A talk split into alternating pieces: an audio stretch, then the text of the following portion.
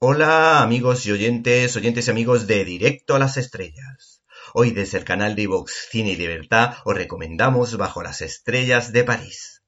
La distribuidora Apsofilm nos sorprendió hace un par de meses con una película dramática que hacía honor a su título en inglés, Hope,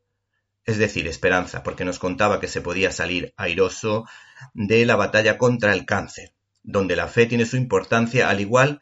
que ocurre en la película en cuestión Bajo las Estrellas de París cuyo guion ha sido escrito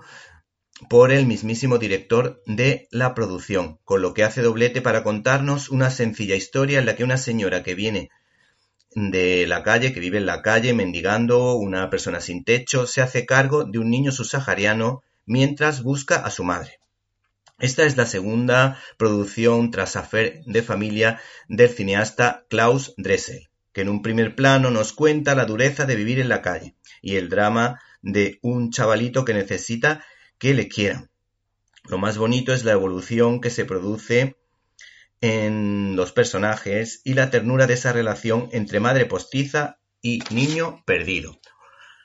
En un segundo plano, este realizador muestra la labor callada e incansable de las instituciones de la Iglesia en la que una serie de voluntarios atienden a los más desfavorecidos de la sociedad en los comedores.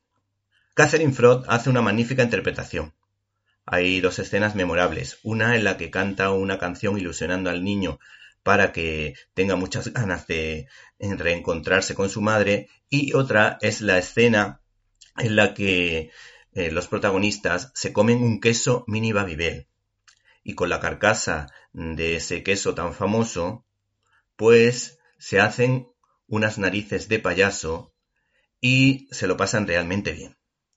Y es que hay que decir que este autor combina sabiamente eh, muchas escenas que recuerdan al chico de Chaplin,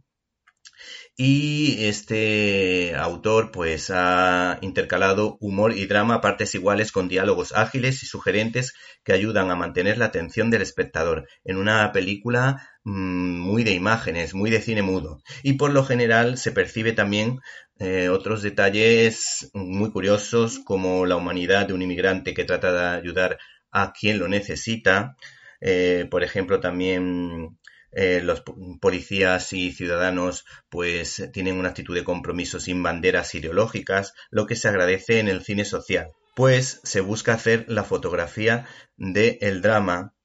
y no que tengamos que votar a partidos de corte comunista que dicen que son solidarios y que se preocupan por los demás cuando en realidad solo cuidan su patrimonio personal. No se pierdan, por tanto, esta bella película llena de amor, que nos invita a hacer el bien sin mirar a quién y nos recuerda que todos somos importantes,